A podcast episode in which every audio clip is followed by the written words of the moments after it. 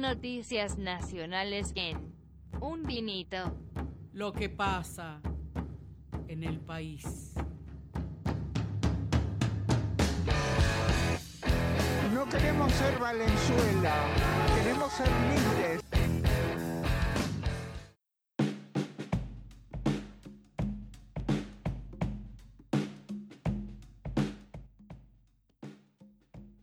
Un vinito 17 de agosto del 2020. Hoy le recordamos, vamos a tener programa especial por la efeméride, justamente. Así que en el bloque que sigue vamos a estar eh, conociendo los orígenes de San Martín. en las redes, si nos siguen, eh, estuvimos adelantando que íbamos a unir la efeméride del Día del Niño de ayer con la de hoy de, de San Martín y indagar un poco eh, en las dudas que existen sobre el origen de San Martín.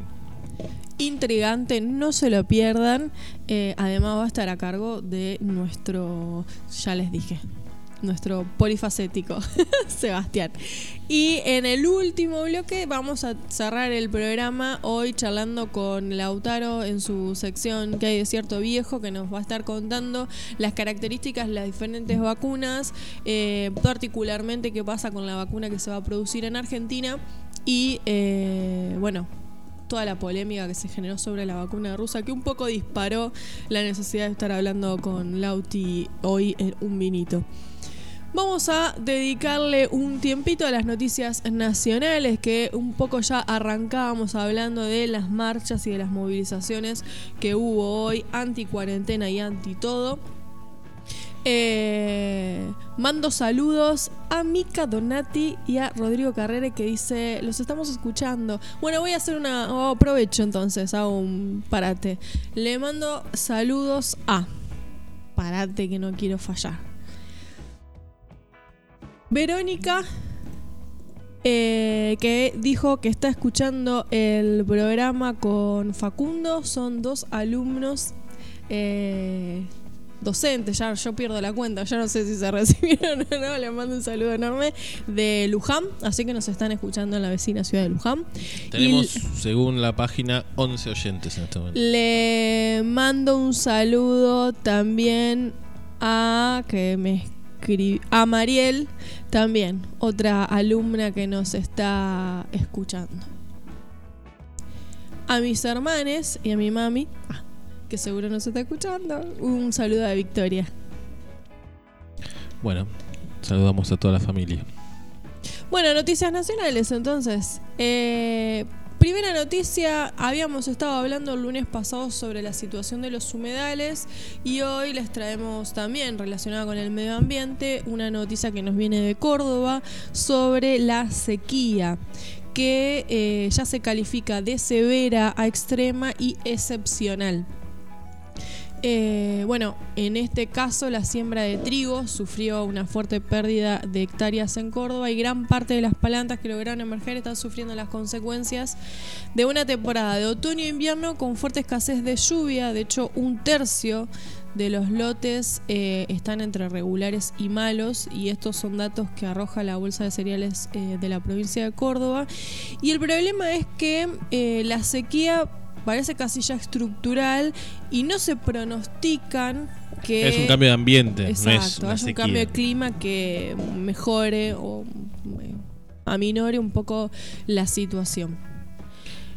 Se sigue dando la lógica que nos habían dicho de que hay lugares donde sobre el agua y otros que faltan.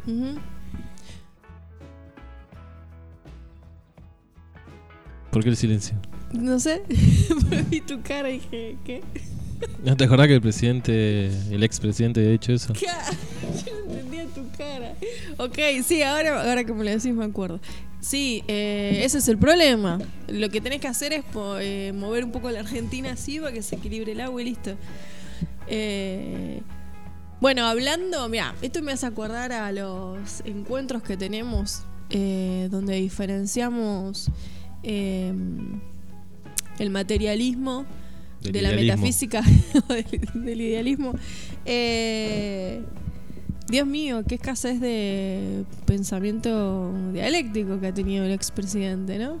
Nunca poner la sequía en vinculación con la ta- tala indiscriminada de árboles, con la sojización del campo, Que con los cambios climáticos a no nivel lo, mundial. no lo pusimos como nota eh, a comentar, pero también se supo esta semana de una estadística de la cantidad de hectáreas que se habían talado durante la pandemia en Argentina que equivalían a la superficie de la capital federal. Sí, solo en lo que va de pandemia ya se taló toda una capital federal. Y en junio habíamos anunciado que no habíamos consumido todos los recursos de un año ya, seis meses antes o menos de seis meses antes. Viste que con la vacuna rusa el problema, la duda está en que nos genere, nos, nos convierta a todos en zombi comunistas. Bueno, eh, para aquellos que tienen ese miedo, le contamos que el peronismo está reforzando los vínculos con el Partido Comunista de China. Eh, Me encantó el titular de ay, Infobae ay. porque vino como anillo al dedo, ¿no? Eh, no es más que vamos a decir intercambio todo diplomático. exacto un intercambio diplomático Simbólico. entre China eh, y algunos representantes del peronismo Eh, Infobae lo plantea en su título como que se refuerza ese vínculo para la formación de cuadros políticos imagínate Estaba Gioja, que ya está más eh, en el final de su carrera política que como para formarse y generar un maoísmo nacional. ¿no? Eh, uno de los temas que se dejó deslizar, que se estuvieron charlando de manera virtual, por, su- por supuesto, es eh, sobre la pobreza. Bueno, estuvieron también Tema indagando, que, ¿no? más allá del recorte de libertades que existe en China, está solucionado. Bueno, justamente lo que fueron a, lo que fueron, digamos, lo que indagaron o lo que quisieron conocer es de qué manera eh, ciertas regiones de China, con la pobreza que tenían, cómo la lograron remediar. Por ejemplo, una de los eh, una de las reformas que se implementaron es el, lo primero que se hizo fue eh, paliar el déficit habitacional construyendo viviendas y que esos barrios tuvieran condiciones de vivienda digna, por ejemplo. Nada Sí, más ni no es solo una cuestión de construir paredes, sino de llevar cloaca, electricidad, Exacto. agua potable. Eh, y si lo del argumento de la. Si el miedo de la vacuna rusa que crea zombies con multas es mucho, bueno, tenemos esta novedad del que el peronismo está formando cuadros políticos con China. Y una nota que salió de Amado Vudú. El camarada El camarada Amado Amado. Vudú, exactamente. Que plantea un poco lo que Yo acá decías en vos. nuestro resumen de radio les cuento el Mao Vudú puse. Eh, plantea un poco lo que decías vos de ir a discutir quiénes son los dueños de los medios de producción, ¿no? Básicamente. Habla de dialéctica, de un nivel baje teórico que la verdad me, Bueno, me llamó la empieza su atención. nota hablando de Lenin. Sí, fuerte. Y En, eh, en palabras de, de Amado. su preocupación está, bueno, si el, el imperialismo eh, está vivito y coleando. Eh, y sí, eh, su mirada, eh, su enfoque de la realidad, eh, lo construye desde estos referentes, ¿no? Como Lenin. De hecho, el primer apartado ya dice, nos enseña Lenin, el imperialismo, fase superior del capitalismo, en ese texto, bueno, nos enseña que el capitalismo se ha transformado en imperialismo y que el imperialismo se origina, ta, ta, ta, ta, ta. Impecable. ¿Por qué lo dirá esto? A mí lo que me llama la atención es por qué Amado Vudú sale a hacer este análisis, que, leíamos la nota es prácticamente una tesis o, o una monografía por lo Sí, menos, sí, sí, sobre, sí. sobre todo el lenguaje que usa. Eh, Interesades, lo podemos subir a la biblioteca un minuto si quieren. Sí. Eh, no sé si tendrá que ver con que su carrera política, por el momento, creo que finalizó. ¿no? No. Eh, más allá de lo injusto ¿no? o, o justo que haya sido su detención, en eso no, no vamos a hacer juicio. Eh, por eso mismo sale a decir estas cosas. O realmente lo que pensó siempre. Me cuesta. Está bien. eh, yo hacía una autocrítica ahí que mi participación en el ARI la comparaba con eh, la participación en la UCD Amado Voodoo. Eh, pero yo de alguna manera eh, entiendo que, por ejemplo, cuando yo participaba en ese espacio político, estábamos discutiendo eh, en una hipotética presidencia de Carrió cómo recrear el IAPI. Digamos. Yo siento más que se transformó el partido o, o la figura de Carrió que lo que yo estaba pensando, o lo que yo pensaba. Eh, no sé si será lo mismo para Amado, no lo imagino estar discutiendo ese tipo a Lenin en la UCD. Pero bueno, bienvenido sea si existió ese cambio y esa toma de conciencia de clase. Bienvenido sea que se armen estas discusiones al interior del peronismo, ¿no? De hecho, quiero leerles la última oración de su tesina. El compromiso con una sociedad más igualitaria. eh, a ver, yo leí mal. El compromiso con una sociedad más iguali- igualitaria. El imperativo es imperativo. El imperativo, perdón, que hace urgente mayores niveles de organización popular para modificar dicha correlación de fuerzas. Creo que lo está diciendo todo. Bueno, a ver compañeros del peronismo, acá hay que organizarse para esto. Bueno, bienvenido sea, ¿no? Que Vudú sea una voz eh, tanto insurgente dentro del peronismo. Eh, sí, estaría siguiendo la línea de John William Cook, ¿no? Si hacemos un eje histórico, justamente eh, Cook planteaba esto dentro del peronismo y trataba de tensar eh, la discusión política puertas adentro desde el marxismo. Lindo que los diferentes, eh, bueno, las diferentes regiones, eh, los diferentes grupos dentro del peronismo se estén formando con los textos de Amado Vudú. Sí, o con los camaradas del Partido Comunista Chino. Ah, ¿Te imaginas un Zoom eh, con el Partido de la Juventud? No sé si existirá, no tengo ni idea.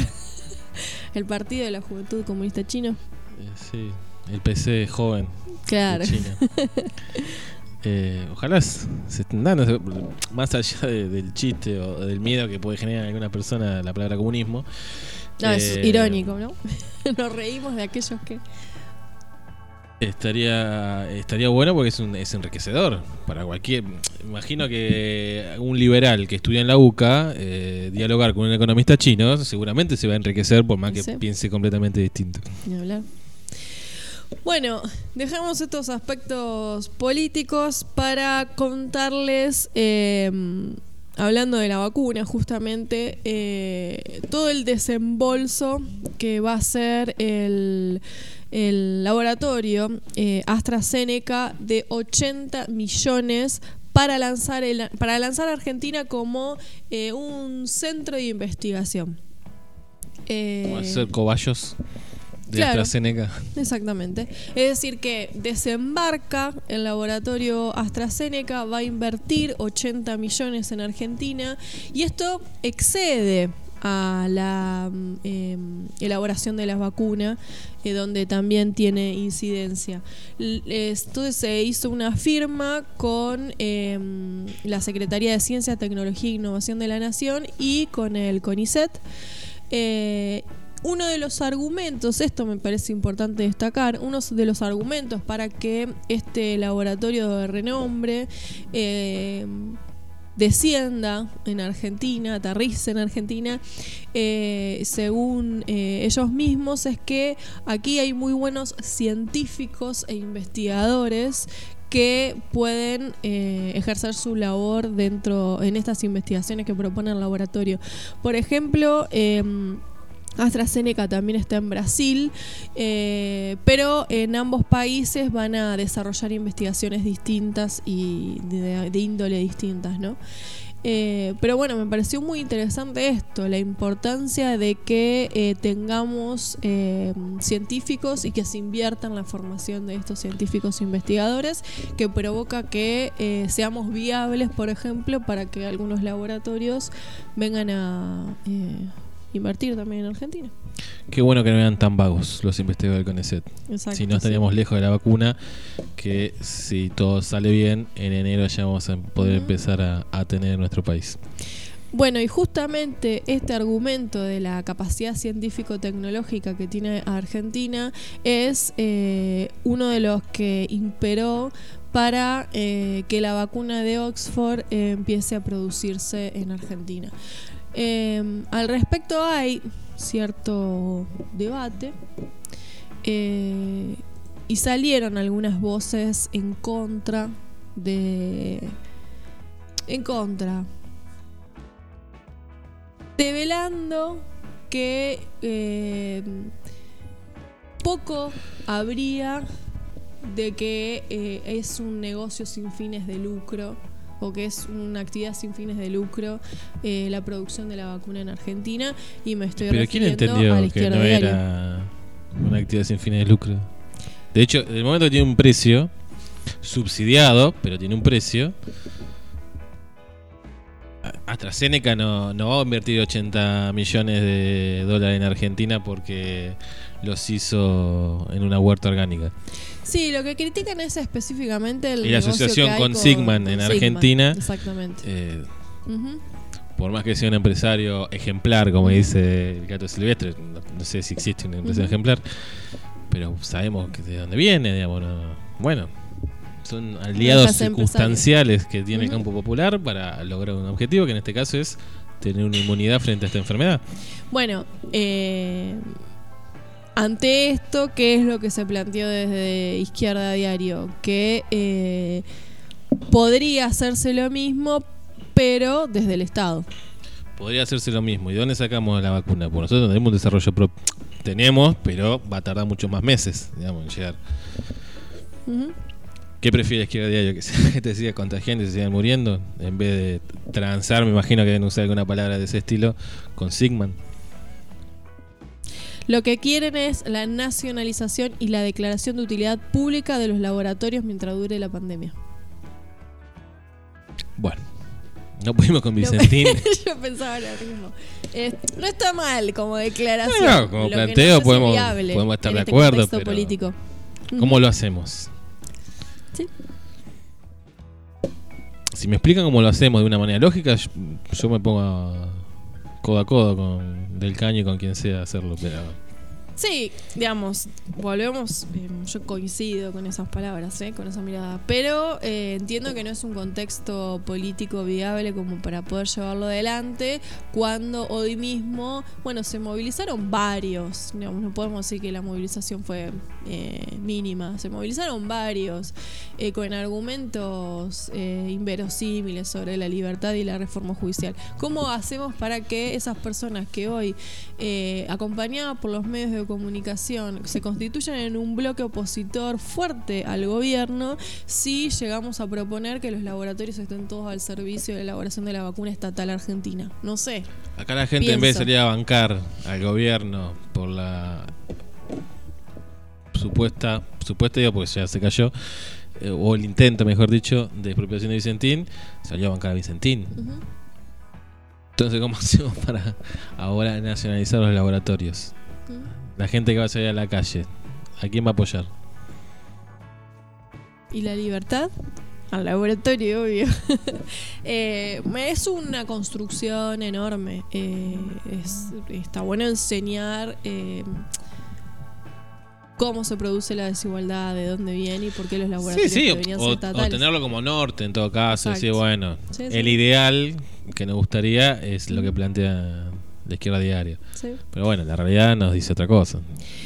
Es más, la realidad, por ejemplo, y es la última noticia que compartimos con ustedes en este bloque de nacionales, la realidad, por ejemplo, también nos marca una creciente monopolización de los mercados y en Argentina se está dando la monopolización de Mercado Libre, que ahora tiene contrato con PayPal, que es para abonar moneda extranjera, eh, Mercado Pago y las comisiones.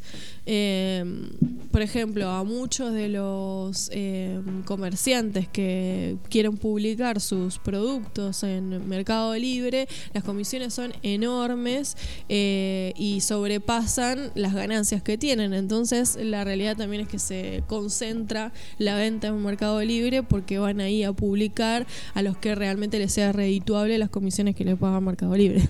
Siempre lo mismo la concentración del capital. ¿no? Exacto, exactamente. Entonces, en ese escenario, Bueno, nos ha pasado eh, en la cuarentena de pedir alguna cuestión por delivery y que eh, te piden que el pago se haga como un envío, como si vos estuvieras mandando plata a, a un amigo.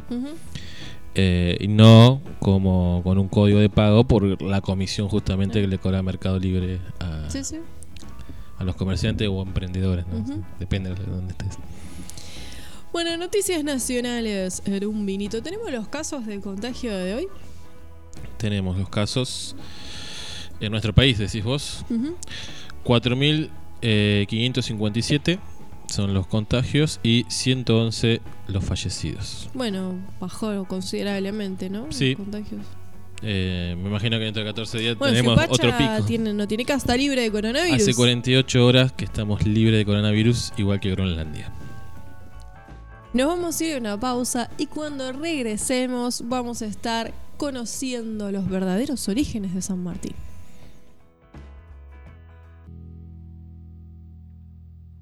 ¿Estás desconectado? Un vinito radio te spoilea la realidad.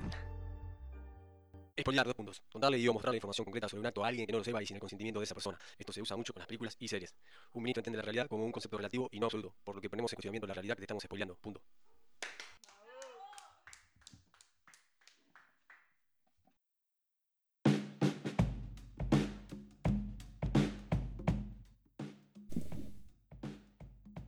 ¿Cuáles son los orígenes de San Martín? Bueno, eh, yo me enteré de esto estudiando el profesorado eh, con Ricardo Tabosi, profesor más que reconocido en Ciudad de Mercedes, eh, que nos planteó que había dos autores que tenían una explicación diferente del origen de San Martín a lo que todos hemos aprendido, eh, hijo de Gregoria Matorras y de Juan San Martín. Estos autores son, eh, o son en el caso de Chumbita, eran en el caso de García Hamilton, eh, que en ese momento Ricardo nos, dij- nos dijo que a García Hamilton no lo respetaba, a Chumbita sí. Chumbita creo que tiene relaciones con el trotskismo, me parece que es de vertiente izquierda tradicional de Argentina.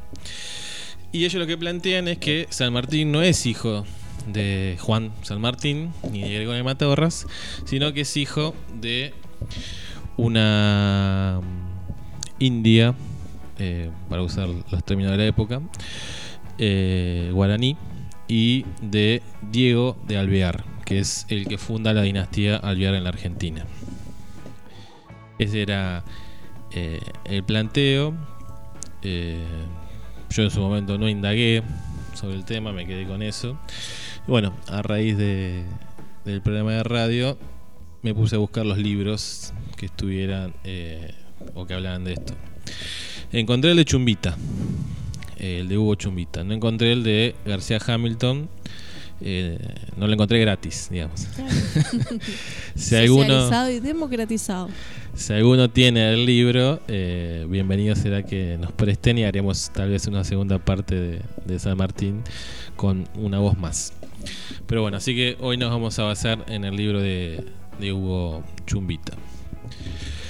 Bueno, eh, básicamente la tesis del libro es esto que le decía, que la madre de San Martín era Rosa Guarú, que era una de las criadas que tenía la familia San Martín, eh, en lo que ahora es Corrientes, y que Diego de Alvear, que vino con la misión de delimitar la frontera entre el imperio español y el imperio portugués, eh, en una comisión mixta, eh, recorrió toda la Mesopotamia argentina y en, en una de esas postas que iba haciendo en su viaje, paró eh, en la casa de los San Martín, ya que San Martín, Juan de San Martín era el gobernador de, las misiones, o lo que habían sido las misiones. Ahí conoce a Rosa y queda completamente encantado por la belleza que, que tenía Rosa y bueno, tiene una relación afectiva. Eh, quedará, Sexo quedará en el misterio si eso fue consentido o no. De hecho, Chumbita lo aclara eso, que no, no hay registro de si fue consentida o no esa relación. Pero bueno, el fruto de esa relación eh, da un hijo. Con un poco de culpa, Diego de Alvear le encarga a Juan de San Martín que se haga cargo de, de ese hijo que había tenido de manera eh, ilegítima eh, y que él se comprometía a sostener económicamente eh, la crianza de ese niño.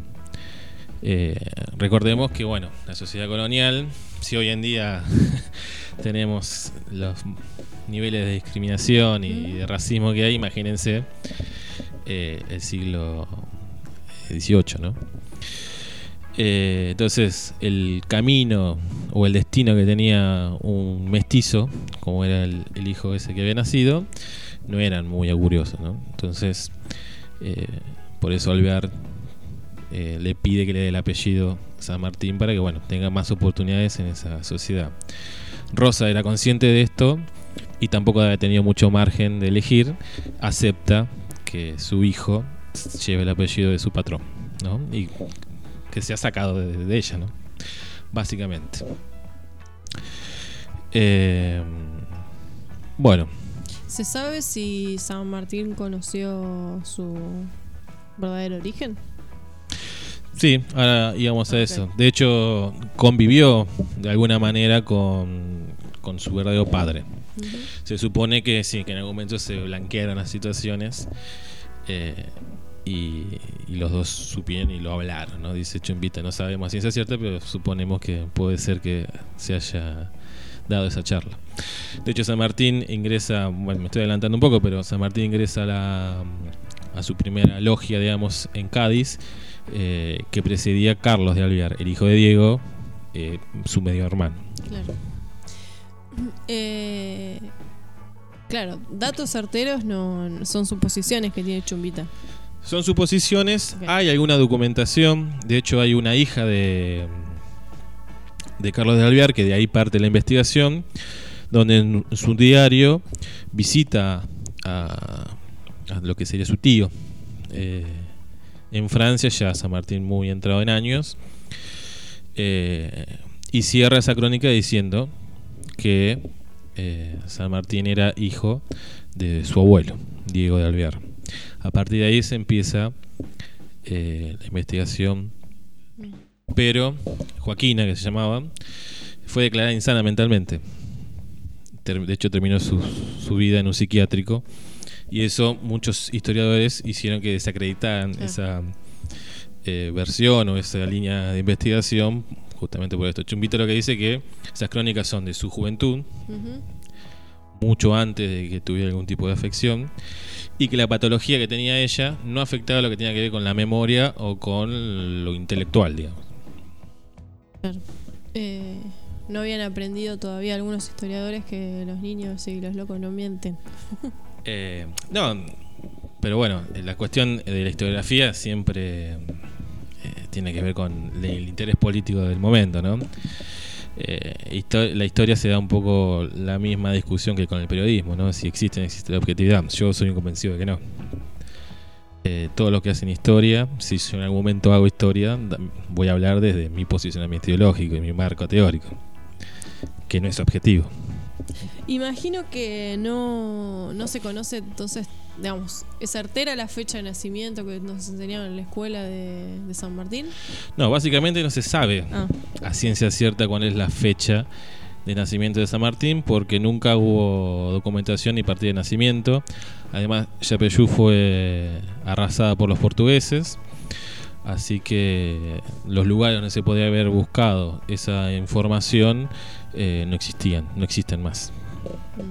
Así que se calcula más o menos que nació entre eh, 1776 y 1779.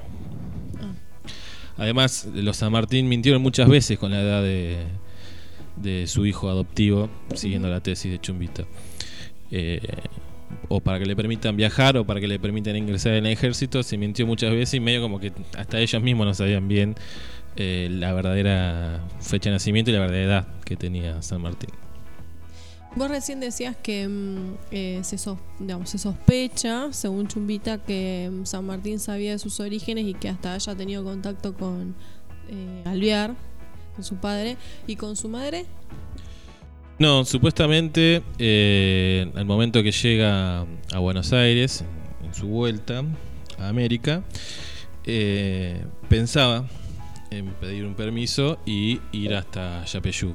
Pero bueno, los avatares de la revolución y de sus eh, responsabilidades militares hicieron que no pudiera tomarse eh, ese espacio porque los ríos, que era la vía más rápida que había para llegar, estaban en manos de los españoles. Entonces no era una opción y eh, en carreta por tierra se tardaba eh, muchos días. ¿Por qué no conocemos esta historia? Porque, eh, digamos, primero, resulta súper interesante eh, para captar la atención y el interés. Entonces ya ahí no entiendo por qué no lo conocemos en la escuela. Supongo que debe haber una explicación un poco más eh, política al respecto de por qué, digamos, no, no se da a conocer eh, de manera transparente, dada que ya hay investigaciones y que no habría mucha discusión entonces al respecto, el origen mestizo de, San Martín. Eh, en un primer momento, el propio San Martín lo ocultó si es real, eh, justamente por esto, por la discriminación que existía en la época. De hecho, recibió mucha discriminación San Martín a lo largo de su vida. Ponían distintos eh, tipos de, de motes para burlarse. Eh, eh, indio misionero, eh, mestizo, sambo, le dijeron. Bueno, distintas formas de, de denigrarlo. De hecho, la familia Escalada no lo quería demasiado a San Martín justamente por esto, por sus rasgos eh, nativos, Claro. que en ese momento era significado de eh, una escala baja en la sociedad. Ujú. De hecho, puede acceder a casarse con, con la que iba a ser su esposa eh, por intermedio de Carlos de Alvear. Que sí tenía eh, los rasgos que tenía que tener una persona de bien y el apellido que tenía que tener una persona de bien. Entonces, mediante su eh, negociación, eh, San Martín pudo acceder a casarse con su esposa. Y después en la historiografía, un poco ocultar, la historiografía oficial, digo, ¿no? Ocultar ese origen eh, se debe, también se debe a los mismos prejuicios de la época. Sí, en primer lugar, eh, por esto que decíamos antes, hay poca información. Bien. por el propio intento de ocultarlo del mismísimo San Martín. Y después tenemos eh, al primer historiador, el primer historiador en general de la Argentina, digamos, como con método, eh, que es Mitre, que fue presidente también, eh, y el primer biógrafo argentino de San Martín. A partir de Mitre, la mayoría de los historiadores escriben en base a lo que dice Mitre. Son muy pocos los que agregaron cosas nuevas de la vida de San Martín. De hecho, su hija y su esposo Balcarce le entregaron toda la documentación, todo lo que tenían de, de, de San Martín a Mitre. Y obviamente, creando, en el momento que escribe, se estaba creando el Estado Nacional Argentino, el ser argentino y tener un prócer eh, mestizo no era lo que más les convenía a la élite liberal que gobernaba en ese momento. Así que en la biografía Mitre de ninguna manera dijo que era mestizo y ocultó su, su identidad. Si se lee entre líneas, eh, dice Chumbita, se puede ver que hay alguna duda o como que no hay una certeza rotunda de, por parte de Mitre, pero claramente está tratando de desviar la atención y no poner en discusión el origen. Claro. Y, y como decíamos, todos estos prejuicios siguen estando hoy en día. Los nuevos historiadores que siguieron, eh, o por miedo a ser marcados dentro de la academia, o por presiones políticas, como fue en el caso de, de Alvear, que fue presidente radical, que supuestamente en reuniones privadas se jactaba de ser descendiente de San Martín, pero públicamente nunca admitió y a los parientes que querían hacer algún tipo de declaración lo censuraba. Eh, entonces como que esa parte siempre fue quedando por distintos motivos, eh, hasta el revisionismo tampoco lo, reconoció, eh, un poco diciendo, el libro de Chumita del año 2000, digamos, como que la polémica es bastante reciente en términos históricos. Eh, pero bueno, hay un reconto de distintos eh, textos que hace Chumbita de, de otros historiadores, como que siempre daban alguna duda sobre este origen o la posibilidad de que existiera el origen mestizo. De hecho, Alberdi, cuando cuenta su entrevista con San Martín, dice que él iba esperando eh, a un indio y cuando se lo encuentra no era tan así. Lo que dice Chumbita da a entender que era un mestizo. ¿Cómo, ¿Cómo llega San Martín? Acá, para estos pagos nuevamente. ¿Cómo es que lo moviliza San Martín para hacer eh, lo que poníamos en la publicación, su la epopeya sanmartiniana? ¿Cómo, cómo, se- cómo San Martín se construye en San Martín, no? Bueno, en esto es bastante novedoso Chumbita porque introduce algo en la historiografía que no está, que es el perfil psicológico. Y pone bastante acento, podemos estar de acuerdo o no estar de acuerdo, o que parece un poco superficial el análisis que hace. Eh, pero bueno, es una variable que en la historia tradicional, la historiografía tradicional no está y es- es- está bueno tenerlo en cuenta también la cuestión psicológica o psicoanalítica. Podríamos preguntarle a nuestros columnistas Mm. también si Que tienen nos están escuchando, Mica algún Rodri. tipo de, de opinión sobre los perfiles de los próceres, ¿no? Eh, y ese es otro de los grandes misterios de la vida de San Martín, si su origen es polémico, el por qué alguien que se fue a los seis años de- del Río de la Plata o de la Mesopotamia eh, hizo toda su carrera eh, en España, un día decide volver y poner en riesgo su vida para lograr la emancipación de, esos territorios. Hay distintas hipótesis. Eh, Alberdi es el primero que pone una duda eh, sobre San Martín de su verdadero patriotismo. Básicamente, lo que dice Alberdi que eh, dentro de estas logias que se movía San Martín estaba la mm, dependían todo de Miranda que no sé si se acordarán de la secundaria eh, fue uno de los primeros que empezó a manifestar las ideas independentistas eh, oriundo de lo que hoy sería Venezuela eh, y lo que dice Alberti que esa logia estaba digitada por los ingleses. Así que San Martín sería una especie de agente de los intereses ingleses en el Río de la Plata, o que iba a garantizar los intereses de, de, Inglaterra eh, en el Río de la Plata. Eso no se pudo comprobar nunca, que, que esta logia de Miranda estuviera digitada por los ingleses, ni tampoco se pudo eh, comprobar ningún tipo de nexo con el gobierno o con algún funcionario inglés por parte de San Martín. Sí tuvo contacto, sí tuvo contacto con lo que se llamó el plan eh, Maitland, que fue justamente un inglés, un espía inglés que mandó la corona eh, a ver cómo era la mejor forma de conquistar las colonias españolas. Y bueno, él detecta que había que entrar por Buenos Aires, pasar a Chile y de Chile a Perú.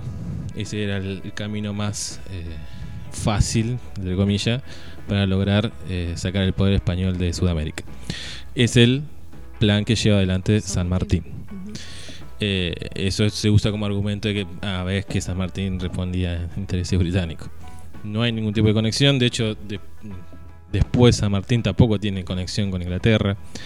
Eh, no es que recibe una pensión o algo por el estilo. Así que eso es, esa idea de, de Alberdi debería ser descartada. Que fue reflotada con esto que decía yo del plan Maitland por Rodolfo Terraño, que tuvo acceso a archivos en Inglaterra y en Escocia. eh, y que según García Hamilton, que es el libro que no pude tener para leer, eh, se basa en la investigación de Terraño. Y un poco se lo acusa de Terraño, a Terraño de eh, no contar la verdad justamente por no dar un golpe de muerte a la identidad argentina, que ya bastante vapuleada está. Ya si hasta el, ponemos en duda el padre de la patria, ya no nos Sí, queda sí. donde agarrarnos, ¿no? Eh, después, lo que dice Chumete, esto que decía en sintonía con lo psicológico, con lo psicoanalítico, de toda esta discriminación que fue viviendo San Martín.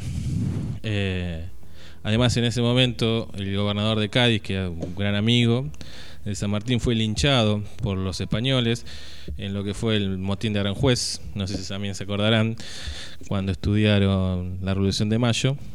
Eh, el motín de Aranjuez es lo que da pie a, la, al en- el encarcelamiento de Fernando VII y de Carlos IV y que va a posibilitar el comienzo de, del camino hacia la independencia del 25 de mayo. ¿no? Eh, pero bueno, eso ya un poco lo habíamos contado cuando hablamos de la Revolución de Mayo. Bueno, en ese motín que se destituye a, a- a Carlos y se, se quiere a Fernando, pero que Napoleón tampoco lo va a permitir, eh, el gobernador de Cádiz termina linchado. Y eh, Chumbita dice que eso fue un golpe muy duro para San Martín, que no tenía familia, digamos, tenía su madre y sus hermanos adoptivos, digamos, eh, pero no tenía esposa ni hijos. Y estaba muy compenetrado con la causa americana a raíz de su participación eh, en la masonería. Y bueno, este golpe en lo emocional, sumado a que eh, España estaba en una convulsión y que su carrera militar se veía un poco eh, limitada y que no iba a tener demasiado eh, desarrollo, decide venir a América eh, un poco a reivindicar esa raíz mestiza que tenía. Qué interesante. ¿eh? Eh, Pero bueno, a ciencia cierta no vamos a saber nunca realmente qué fue lo que motivó a San Martín. me quedo pensando en esto de que era espía inglés. ¿Por qué se ocultaría? ¿Qué mal nos haría a los argentinos? No, yo creo que hoy en día sí no haría mucho mal porque es como uno de los pocos impolutos que tenemos, junto con Belgrano, y creo que podemos contar ahí. Eh, pero bueno, tampoco hay evidencia documental ni testimonial de que eso haya existido, ¿no? Eh, al, su hermano, medio hermano, eh, después de las guerras de independencia se encuentran en un viaje en Inglaterra con San Martín eh, y lo denuncian el gobierno de Buenos Aires que San Martín estaba conspirando contra el gobierno de Rivadavia en ese momento para instaurar una monarquía. Una cosa completamente ilógica e infundada. Cuando justamente luchó contra el absolutismo. No, y de envidia de Carlos de Alvear que nunca tuvo el nombre que tuvo su medio hermano, bastardo. Claro. ¿Qué le diría hoy San Martín a los que se movilizaban en la plaza? ¿Te animás? No, no sé. Eh, pero San Martín estaba muy. Yo creo que otro de los misterios por qué renuncia, ¿no? Después de toda su travesía de. Bueno, de formar a los granaderos, el, combate de San Lorenzo, preparar el ejército de los Andes, liberar Chile y a Perú. Eh, ¿Por qué renuncia? Cuando tenía. Era Julio César. Y re- prefiere retirarse. Yo creo que una persona que se desilusionó muchísimo de su propia gente. Eh, estaba en contra del sistema federal, eso me llamaba la atención, ya que es muy reivindicado por el federalismo y por lo que vino después que se cree heredero del federalismo. Eh, él entendía que era un territorio muy despoblado y que segmentarlo tanto eh, iba en contra de los intereses de los pueblos y también decía que eh, había que elevarlo al pueblo del Río de la Plata o de lo que era el ex virreinato del Río de la Plata. Eh, por eso hizo tanto énfasis en educación y a donde iba fundaba una biblioteca, por ejemplo. Bueno, cruzó con libros. Cruzó con Andes. 800 libros. Eh, no sé qué le diría a la gente de hoy, pero seguramente no se sorprendería demasiado de lo que está pasando. Eh, además, no siempre se trató de mantener al margen de las discusiones políticas internas. Él decía que no tenía partido salvo que el Partido Americano.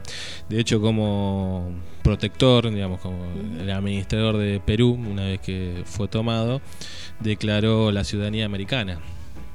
cualquier persona que se declaraba a favor de la independencia de las repúblicas americanas eh, podía entrar y salir sin ningún tipo de problema de Perú mientras hubo, durante su gobierno. Eh, lo que sería hoy la ciudadanía europea, la. Unión Europea. Así que bueno, San Martín ya en ese momento lo, lo había planteado para Sudamérica. Eh, bueno, nos queda un poco hablar de, de San Martín político, ¿no? Eh, y las distintas acciones que fue llevando adelante, eh, sobre todo como gobernador de Cuyo.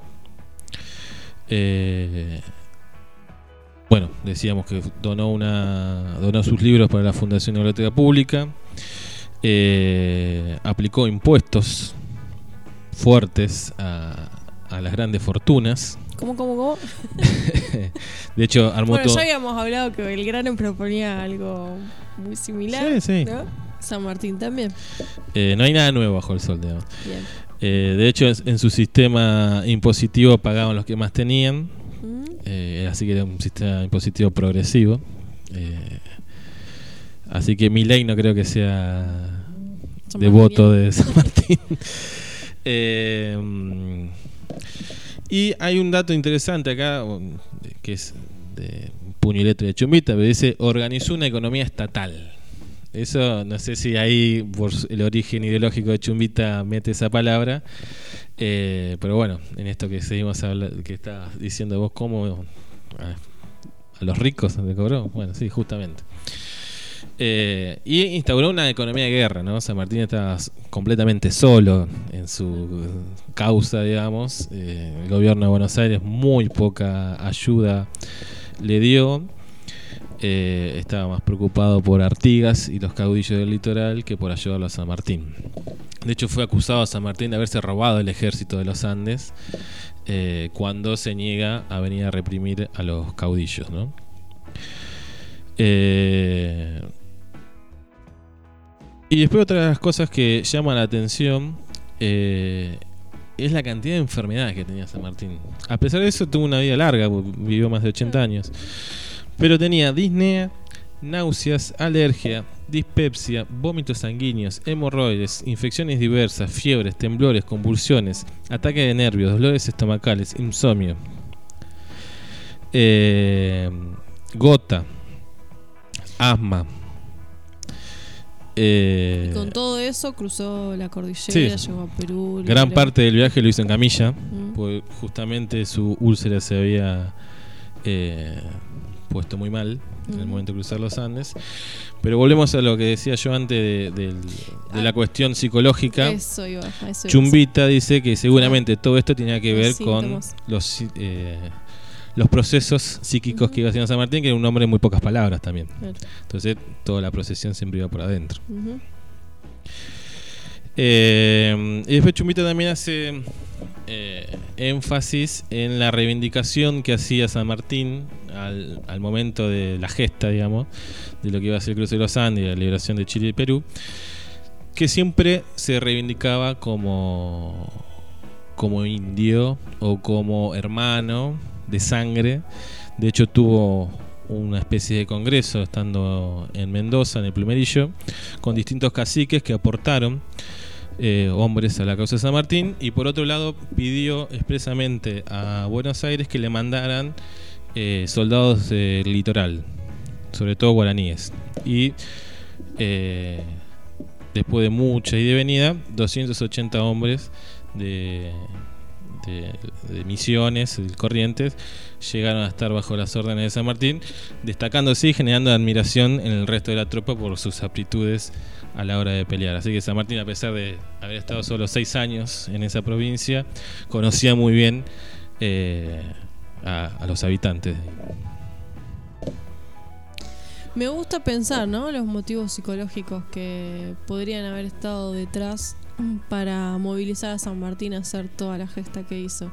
Y me estaba pensando, y si de repente eh, pensó en su madre mestiza que no pudo, digamos, de la de la cual de la que fue separado eh, y lo vivió eso como una injusticia eh, por la condición mestiza de su mamá y quiso así como lo ha logrado este abolir la esclavitud, etcétera, etcétera, y liberar a los pueblos de América. Eh, no es una idea muy alejada, ¿no? Para pensar.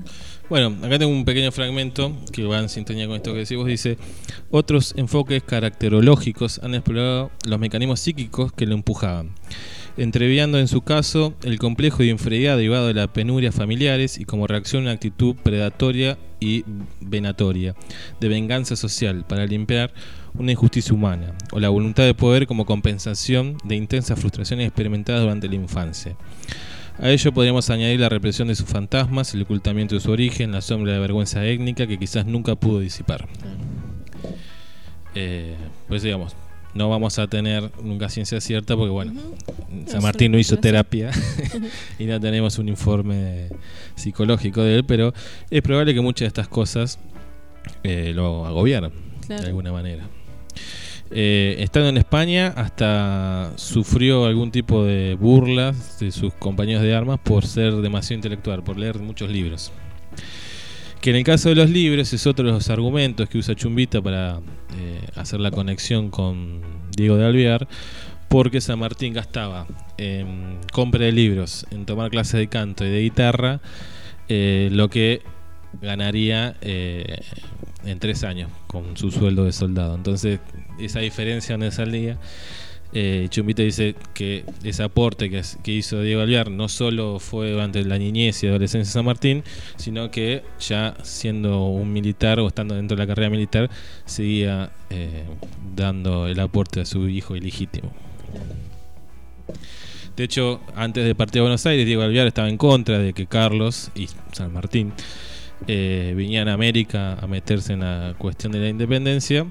A lo que Carlos le inició un juicio a su padre. A Alvear ya le hemos hablado de, para el 9 de julio, que bueno, fue director supremo. Una vez que es derrocado, se va a Brasil y le da todos los elementos topográficos y, de información de las tropas al embajador español. eh, que está en Río de Janeiro, bueno, y va a seguir haciendo daño. Y ahora vamos a contar un poco el final de Carlos de Alvear. Pero bueno, en este momento, como su padre no le daba la bendición, le hace un juicio pidiéndole eh, la herencia, aparte de la herencia de su madre. Carlos de Alvear también sufrió un, hecho muy traumático. Para 1804, eh, Diego de Alvear decide volver con su familia a España. Y antes de llegar a España son interceptados por barcos ingleses. En ese momento España está en guerra con, con Inglaterra y son eh, cañonados por los barcos ingleses y eh, su madre y sus hermanos iban en un barco que se hunde. Y Diego y Carlos estaban en otro barco, así que vio cómo eh, su madre y todos sus hermanos se hundían bajo fuego inglés. Bueno, en ese momento le pide parte de esa herencia. eh, Diego de Alvear se la da. Y Chumita dice que San Martín, ni bien llega a Buenos Aires, hace un depósito en la casa McKinnon, que era una especie de banco. eh, que supone que de alguna manera también, como le dio a Carlos, también le dio San a. San Martín parte de su fortuna y es lo que deposita en, en ese lugar. Qué interesante, ¿eh? No sé qué le pasará a los oyentes, pero yo estoy así como, ah, no, nada. Mucho más interesante pensar a un prócer eh, humanizado. Sí, humanizado y bueno, con estas contradicciones Sí. eh, y con lo que. con to- toda esta cuestión de, de, la, de la identidad, ¿no? Muchas veces hemos hablado y sobre todo en este país la cuestión de identidad con lo que fue la última dictadura está siempre es un tema sensible. Bueno, es un poco la génesis de, de nuestra historia como sociedad también, ¿no? Una casualidad. Eh, y creo que tiene que ver también un poco con Latinoamérica, ¿no? esta cuestión de no tener claro qué somos. Somos medio europeos, medio indio, eh, medio mestizo. Bueno, de hecho, eh, el gaucho eh, siempre fue muy peyorativo con el indio, cuando es seguramente era de madre india. Eh, eso tiene que ver con no tener claro bien las raíces, ¿no?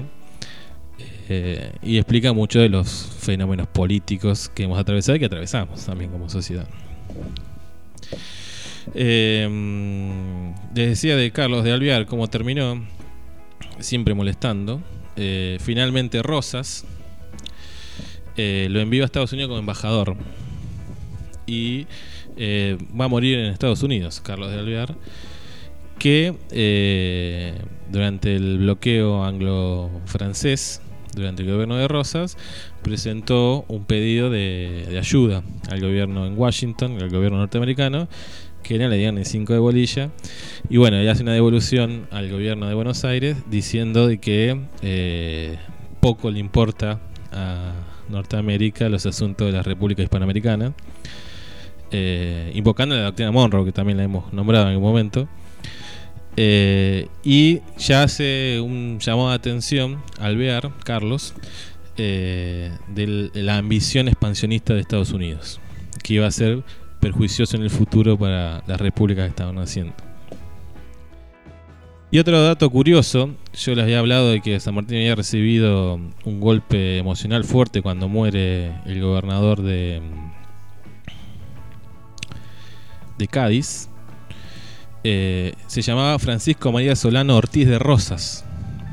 Era primo de eh, la madre del que iba a ser gobernador de la provincia de Buenos Aires, quien recibe eh, como herencia de San Martín el sable con el que libró todas las batallas de la independencia, en un reconocimiento eh, a la defensa de la soberanía argentina que hizo tanto en los bloqueos como lo que, bueno, dentro de los bloqueos fue lo que la batalla de la Vuelta de Obligado, que tenemos el feriado de noviembre. Eh, pero bueno, en eso tampoco es una cuestión lineal, no es que San Martín era devoto de rosas. Eh, como lo trata a veces de demostrar el revisionismo de mediados del siglo XX. Y todo lo contrario que trató de hacer el liberalismo, digamos, de hecho, eh, Sarmiento dice que cuando empezaba a hablar de rosas se ponía senil San Martín en la entrevista que tuvo. Eh, como buen liberal y masón, estaba en contra de la religión católica, San Martín. Y bueno, una de las críticas que le hacía a Rosas en cartas a su amigo Guido era la intolerancia religiosa que existía en el Río de la Plata durante el gobierno de Rosas. Pero bueno, le destacaba todas estas cuestiones que tenían que ver con la emancipación. ¿Qué destacarías de San Martín, en pocas palabras? Eh, yo tuve cierta reconciliación, porque siempre me ha generado bastante dudas. San Martín siempre fui más de Belgrano. eh, en esto que tenemos argentinos siempre en River y Boca. Eh, destaco esta idea eh, global, ¿no? De entender la identidad como la identidad sudamericana o americana o latinoamericana. eh, y la reivindicación justamente de las clases populares, ¿no? De hecho, él hace toda una crítica de que las, eh, los ricos de acá, no de acá, digo, en el continente, porque en Chile pasó lo mismo, en Perú le pasó lo mismo, eh, no querían aportar, había que forzarlos para que aporten para la causa, ni tampoco querían entregar eh, sus hijos para las batallas, ¿no? Eh, bueno, San Martín dice que en algún momento se va a hacer justicia y se va a saber que estas tierras se liberaban con pobres indios y negros. Wow, qué interesante todo lo de San Martín, ¿eh? Me encantó. Me encantó. Eh, bueno, si alguno tiene el libro de García Hamilton eh, y nos puede facilitar, haremos una segunda parte escuchando a García Hamilton que eh, si bien no es un libro histórico riguroso porque es una novela, supuestamente Acá Rubén Figueroa pregunta cómo se llama. el, El de Hamilton. el de Hamilton, ah, se me fue, pero Y por otra parte dice, estoy muy de acuerdo con un vinito. Le mandamos un abrazo a Rubén, que siempre está ahí mandando mensajitos. Eh, a mí otra de las cosas que me generó tomar... mm, Acá está el libro. Don José, La vida de San Martín, así se llama. Eh, otra cosa que me generó eh, es entender un poco más la cuestión del porqué de la Vuelta de San Martín. Siempre me, mm, me había generado mucha duda por qué San Martín a los 33 años, después de haber vivido una vida en España, decide venir para acá.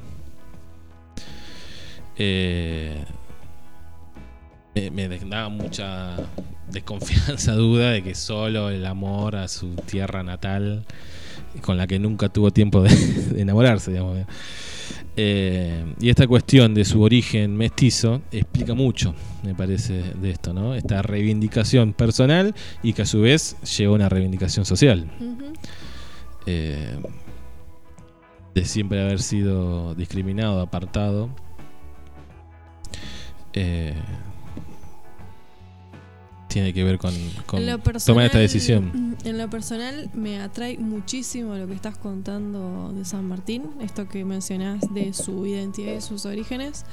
Eh, porque vos bien decías hoy cuánto eh, eh, cuánta resonancia tiene la cuestión de la identidad en Argentina, sobre todo por eh, eh, la dictadura militar. Eh, pero también hay todo un eh, sector de la población que al igual que San Martín eh, fue anotado como hijo, legítimo de cuando no lo es. Ojalá que en un vinito en algún momento podamos hablar de ese tema y que tengamos voces que se animen a salir al aire para contar la realidad de, así como San Martín, un sector de la población enorme que se entera después, en, cuando es grande, eh, que en realidad sus padres, que se decían biológicos, no lo son y fueron robados de su identidad, porque son eh, inscriptos como hijos legítimos o biológicos, mejor dicho, de cuando esto no es así. Y es todo un, eh, un tema eh, que, de que no se habla, que no está muy dicho, pero estoy seguro que si alguno indaga en algún lazo familiar va a tener eh, algún conocido que esté en esa situación. Sí, bueno, Chumbita plantea en uno de los capítulos del, de- del libro, que lo vamos a subir a la biblioteca, lo habíamos dicho, eh, para que todos puedan leerlo, eh, de que es un poco esta historia de San Martín, o esta cuestión del origen de San Martín, es un poco la historia de Latinoamérica. Y él dice que se resume muy bien en la expresión mexicana de hijo de la chingada. Que eh, las repúblicas americanas están paridas de esa manera. De esa fusión y de esa fusión violenta. Claro. Eh, y de ahí la cuestión eh, o el problema de lo identitario, ¿no? Como que nos cuesta definirnos cuál es nuestra identidad. Eh, es un tema en sí mismo ese. Eh, yo siempre lo planteo en términos de eh, somos argentinos de Jujuy a Tierra del Fuego, pero un porteño tiene más parecido desde lo cultural y de lo físico a un uruguayo que vive en Montevideo que eh, cualquier habitante del norte. Sí. Entonces, dentro de esa diversidad, ¿cómo generamos esta identidad argentina? Y no a, a- a la de Mitre, ¿no? que fue también a la fuerza. O negando parte de eso. ¿no? Interesantísimo, ¿eh? Muchísimas gracias por esta columna que estuvo espectacular. Bueno, el mes que viene nos toca Sarmiento, otra figura muy polémica. Eh, y en noviembre, si seguimos estando nosotros, o si sigue estando en el programa, abordaremos a Juan Manuel de Rosas, que ya fue pedido por algunos oyentes. Eh, también muy polémica su figura y su participación en la historia argentina. Vamos a ir a una pausa y cuando volvamos eh, hablamos con Lautaro Carrera. Bueno, vamos a escuchar eh, la marcha de San Lorenzo como parte del homenaje a San Martín.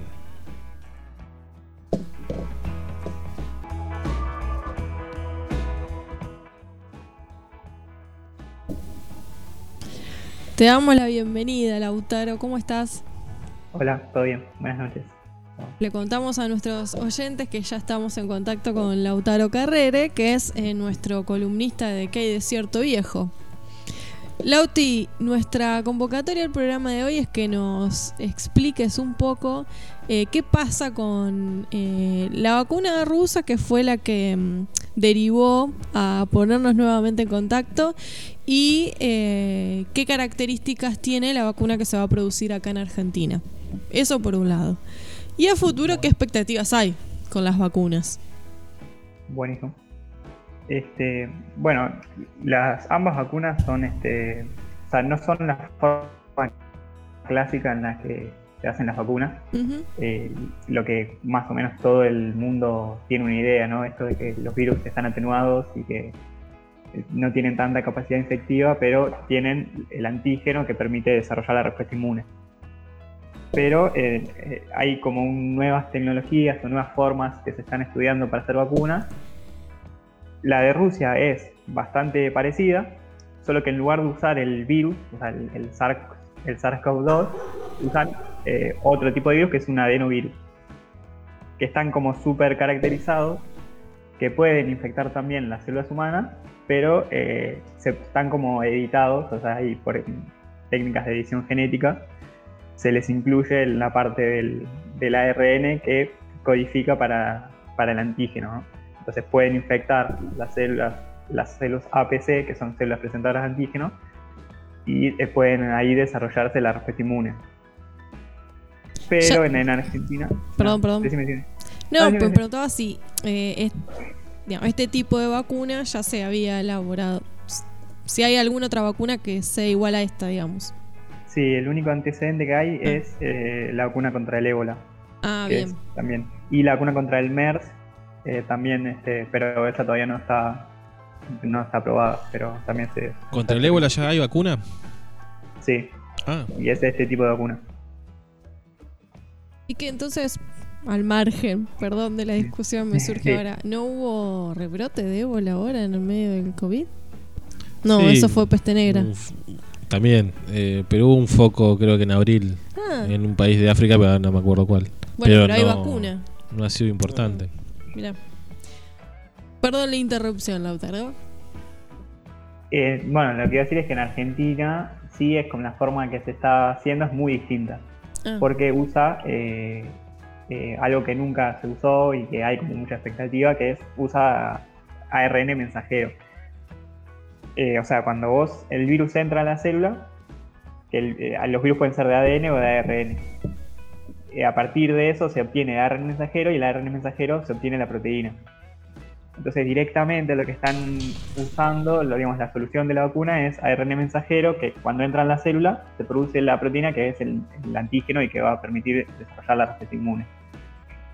Pero este, acá esto es, eh, no encontré mucha información, cómo hacen que entre específicamente en, las células presentadoras de antígeno.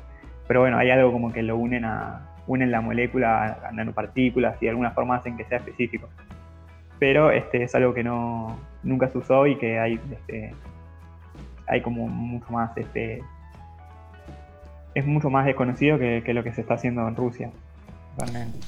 Así que no es igual, digamos, yo pensé que era medianamente el mismo sistema. Que en realidad que todas las vacunas, creo que hay no sé cuántos experimentos de vacunas. Más de Ah, 100, ¿puede ser? 160, sí, como 160 Eh, todas eh, manejaban más o menos el mismo sistema que era el que vos estabas explicando de Rusia. O sea, para en lo que vos estás diciendo para mí es una recontra novedad que entonces la vacuna de Oxford que se va a producir en Argentina eh, eh, piensa un sistema totalmente distinto y que es una novedad incluso en el campo de la ciencia y de la creación de vacunas. No sabía. Mm. Sí, este, por ahí el, el- riesgo, hay como ciertos riesgos, pero bueno, mientras el desarrollo de todas las vacunas siempre sigue como la misma lógica de fases, este, ¿no? Y este, siempre y cuando se haya, de hecho en Argentina, según entiendo, igualmente todavía no está aprobado, la que lo que tiene que aprobar es la ANMAT, no está aprobado que se, hace, se empiece la fase 3 en Argentina, este, que es algo que está pendiente, por eso todavía no se, no se empezó. Pero, digamos, eso está súper controlado y si bien este es como más desconocido, eh, está, controlado y no hay riesgo de, vacunarse cuando llegue el momento. El otro día escuchamos eh, en la tele del desarrollo de la vacuna argentina que está haciendo el CONICET eh, y la Universidad de La Plata, creo. Que tenía otra forma, como otra base, eh, que iba a tardar más en el tiempo, pero bueno, era una especie de contraseguro en caso de que todas estas vacunas de esta primera oleada, digamos, eh, fallaran o no tuvieran los resultados esperados. No, no, no hay nada. Sí que hay, eh, hay como varias formas de, hacer vacunas de, como de nueva generación. Otras usan ADN, este, pero no, no vi como las 100. Ya la vacuna argentina, bueno, por ahí a veces se confunde, es la que va, se va a producir en Argentina, Prodex de Oxford, y la vacuna, hay una, un proyecto de vacuna argentino también. Ese no sé ni qué, en qué fase está, la verdad. Sí, no sé. Este, pero Vos bueno, recién mencionabas la fase 3, ¿en qué consiste? en general la fase 3 es donde se empieza a hacer pruebas eh, a gran escala en humanos. A gran escala, bien. Este, que bueno, ahora en general el desarrollo de una vacuna en promedio tarda unos 10 años en realidad. Pero este, realmente ahora se pasaron de 10 años a 10 meses. Y si bien tiene que ver con, con el desarrollo de un montón de nuevas tecnologías, de biología molecular, incluso de software y de, de bioinformática, eh, también hay como una inversión de plata muy importante. Porque lo que se está haciendo es llevar a cabo fases, fases en simultáneo. Que es por ejemplo que se está. Yo por ejemplo vi alguna nota que, que era como polémico lo que estaba haciendo Rusia y lo que está haciendo en prácticamente todos los proyectos. Rusia lo que hace eh, cuando empieza a hacer la fase 4, o sea, a, a vacunar voluntarios, son profesores y personal de salud, ellos todavía están en fase 3. Están terminando la fase 3. Este, y esto es algo que se hace mucho, se puede hacer, no sé, la fase 2 y la 3 al mismo tiempo. Eso obviamente implica mucha más inversión de plata, que si vos la fase 2 te sale mal, perdés mucha más plata. Pero bueno, es lo que permitió que en tan pocos meses haya tantos proyectos tan avanzados. Así que antes se tardaba 10 años no solamente por el desarrollo que había alcanzado las ciencias, sino que también el factor económico incidía. Y obviamente, o sea, la crisis Sí. mundial hoy por hoy digamos, hizo que, haya que invertir mucho más plata. Claro, todos los flujos de capital de salud ahí. están apuntados al coronavirus. Eh, igual creo que habíamos contado que la vacuna más rápida que se había hecho era en cuatro años, creo que era el sarampión, que era como el antecedente más veloz, que bajaba un poco las expectativas de que en pocos meses tuviera la de coronavirus, pero bueno, eh, esto que nos está diciendo de los avances tecnológicos más el impulso del apoyo de los distintos gobiernos y privados también, porque la mayoría de los laboratorios que están haciendo son privados. Sí, fue casi todo. La expectativa con esta vacuna de Oxford, ¿cuál sería? ¿Cuáles serían los tiempos? Porque eh, una de las informaciones que tuvimos cuando Alberto Fernández de hecho lo eh, anunció es que en enero se iba a estar produciendo la vacuna. Bueno, en enero supongamos que se produce, después de eso que viene, porque no, no imagino que en enero ya estemos todos vacunados. Sí, la, quizás la gran ventaja de esta vacuna es que si efectivamente se aprueba, o sea que lo tiene, se tiene que aprobar obviamente, es mucho más fácil su producción. Porque este, nada, o sea, es solamente una molécula de ARN mensajero, o sea, usaríamos nuestras amigas las bacterias para clonarlo y amplificarlo un montón, y es algo bastante económico y muy fácil de, de producir. Entonces probablemente este, pues, sea cierto. Este, en general, como el desarrollo ideal de una vacuna es eso, sea, que llegar a la fase de prueba con ya teniendo millones de, de lotes. Así que es económica. Bueno, de hecho Alberto Fernández dijo que no iba a salir tan cara. Sí, pero eso igual por un subsidio de la Fundación Slim. Era- Que quedaba entre 3 y 4 dólares, creo, la dosis. Y que se van a necesitar dos dosis por persona. Claro, esa era mi segunda pregunta. Bueno, en enero se produce, probablemente se produzca rápido. ¿Cuándo nos podríamos estar vacunando y qué hay de cierto en esto de las dos dosis? Sí, también leí lo las dos dosis, este, porque bueno, el, tema es que esto de generar anticuerpos no es lo único que hace falta para la respuesta, o sea, para realmente que la vacuna funcione. Entonces, por eso se proyectan dos dosis. Este, realmente no, o sea, probablemente sea así. Y no, o sea, entiendo que va a haber todo un protocolo, o sea, que en enero quizás este, empiecen a vacunarse primero, como hace Rusia, personal de salud, eh, y después, o sea, siempre el, aunque parece que siempre se empieza con los factores de riesgo, en realidad este, no- uno no trata de empezar con la gente que es factor de riesgo. Este, así que habrá que esperar a, eso para ahí después no vamos a poder vacunar la población general.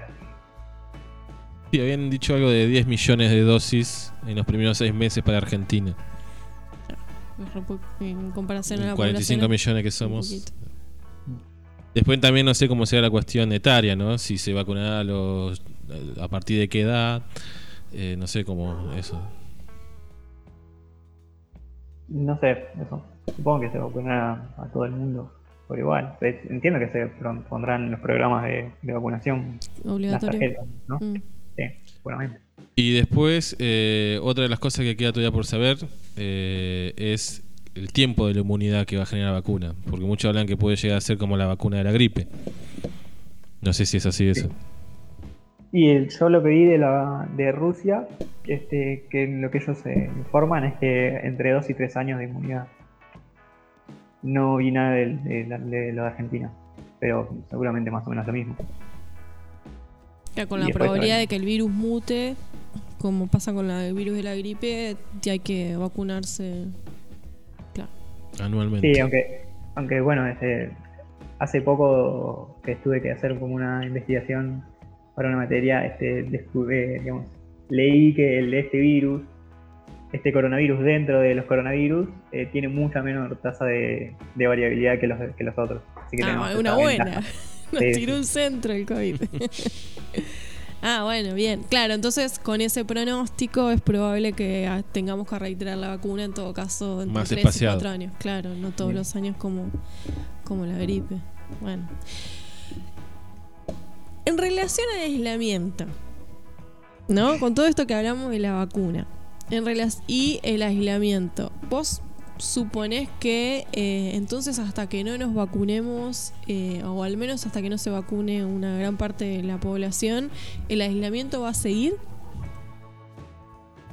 ¿Cuál es tu pregunta- pronóstico, Lautaro Carrere? Arriesgate, va. Tunda es muy, no sé, espera que le mando un mensaje a Alberto, a me dice. No, y yo, eh, Vos tenés estimo contacto que- directo con Alberto, me imagino. Sí, sí, pero era, me está durmiendo, se acuesta temprano.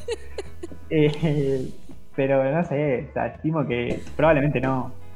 Pero bueno, va a haber siguiendo en las reuniones, seguramente sí que no se va a poder hasta que esté la vacuna. Mm, No sé qué pasarán con las clases, eso debe estar más informado vos que yo.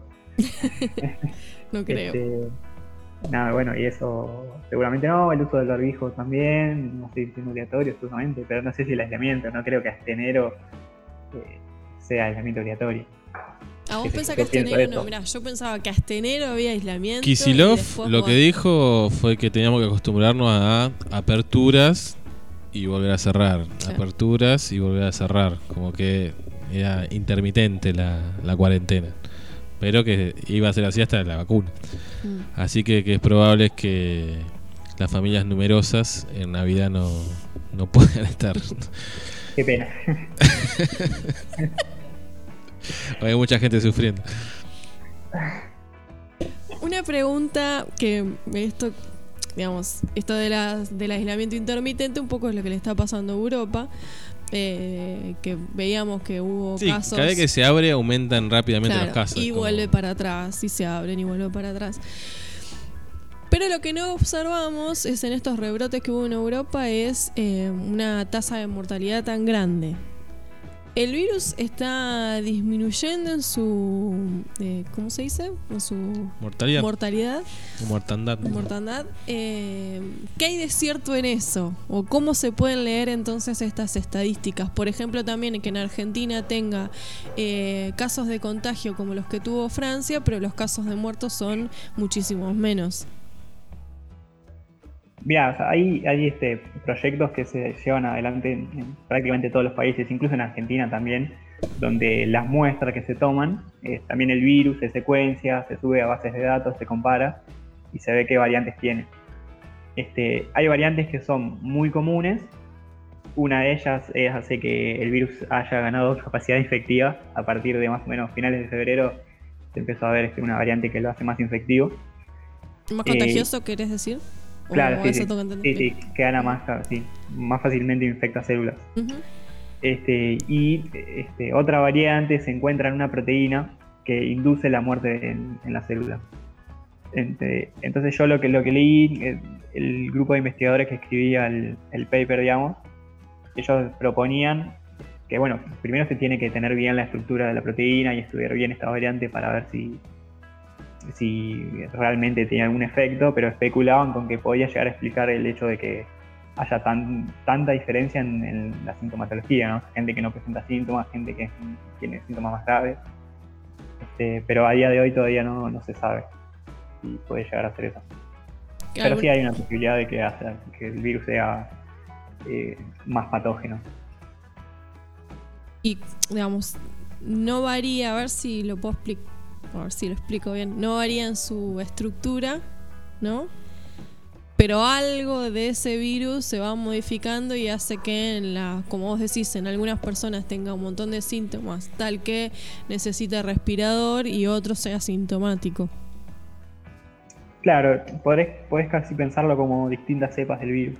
Bien. Aunque no, no es tan. Tan así. No alcanza la definición de cepa, pero más o menos, ¿no? O sea, el virus Bien. es el mismo, pero su información genética es un poquito distinta. Ahí va. Bien, bien, perfecto. Entonces eso puede explicar, podría explicar, aunque esta investigación, estas, las estadísticas. Por ejemplo, que en Argentina, gracias a Dios, no hay tanta mortalidad. Eso sí. Y es algo que obviamente está en, en ojo de, de ver por qué pasa eso. Claro. Sí, de hecho, de- eh, en programas anteriores eh, señalábamos que cuando empezamos un vinito en marzo estaba en 6,3 la tasa de mortandad y al día de hoy está en eh, 3,53. Así que bajó la más de la mitad. Igualmente la cuestión de las estadísticas yo desconfío muchísimo. Eh, de- de- no pude, bueno, no pude encontrar, no, no, no, pude- no tuve tiempo de buscarla hoy. Esa nota de, no me acuerdo de qué universidad, que comparaba eh, el mayo, la- las tasas de mortalidad de mayo del 2019 con la de mayo de 2020 y le restaban el crecimiento vegetativo. Y ahí se veía eh, o se entendía que el aumento de muertos tenía que ver con el coronavirus y cómo los gobiernos iban manipulando esas cifras y no iban diciendo. Y, había un ranking de los países que tenían eh, más certeras sus estadísticas con los que habían manipulado mucho. Por ejemplo, el caso de Ecuador, me acuerdo que era, eh, no sé si en ese momento era algo de 5.000, bueno, ellos calculaban que eran 20.000 los muertos. Era mucha la diferencia. Bueno, ya el mundo estadístico es otro cantar. Sí, igual en, en Argentina se hace casi semanalmente un, un, este, publicación de la Asociación Epidemiológica Argentina, de donde hacen, trazan incluso lo- el camino que siguió el virus en Argentina, o sea, es- está bastante completo eso. Hay también un proyecto de las muestras que se, toman en pacientes y que se hacen en la PCR, también este, se usa para secuenciar el virus. Este, de, hecho, esta, de hecho, esta variante que lo hace más infeccioso, por ejemplo, en Argentina es el 100% de los aislamientos que se secuenciaron tienen esta variante. Que por ejemplo en Europa está en el 60%.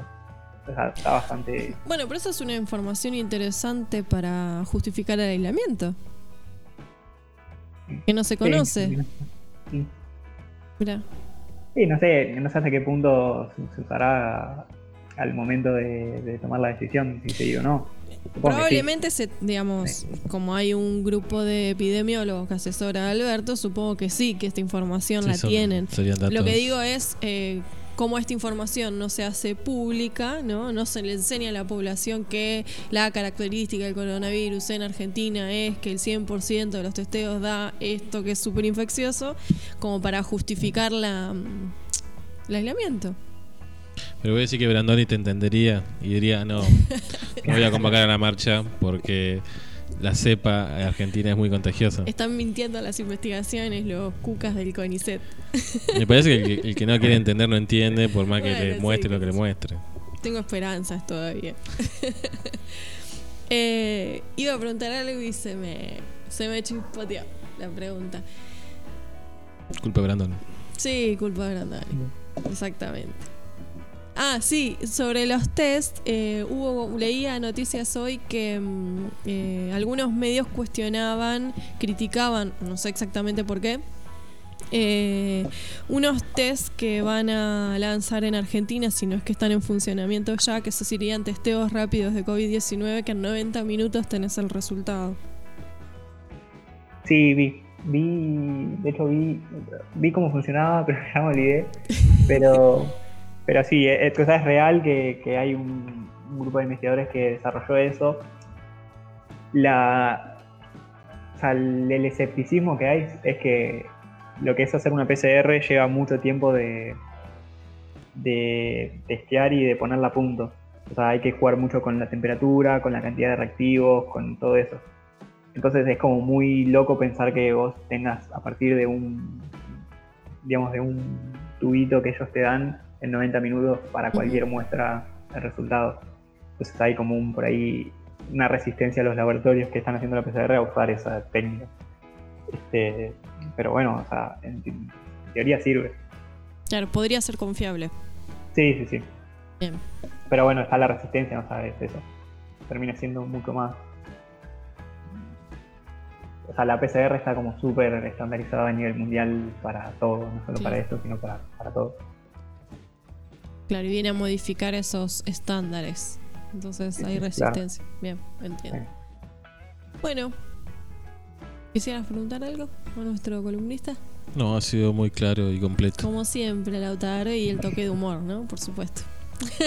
Qué infaltable. Eh, bueno, Lauti, te vamos a molestar cuando tengamos alguna duda o cuando vos tengas ganas de libremente contar algo.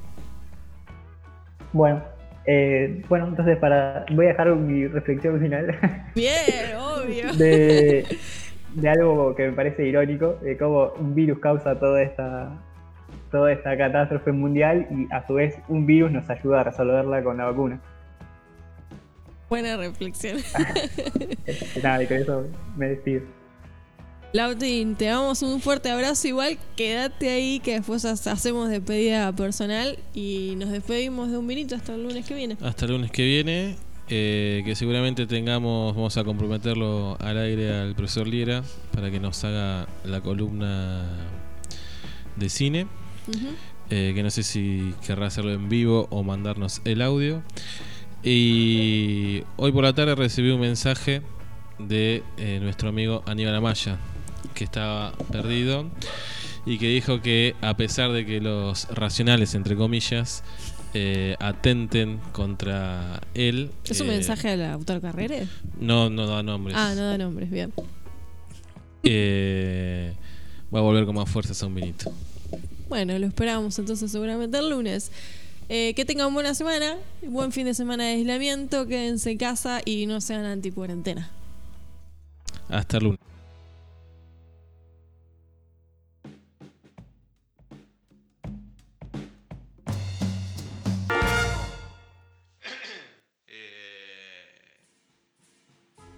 Un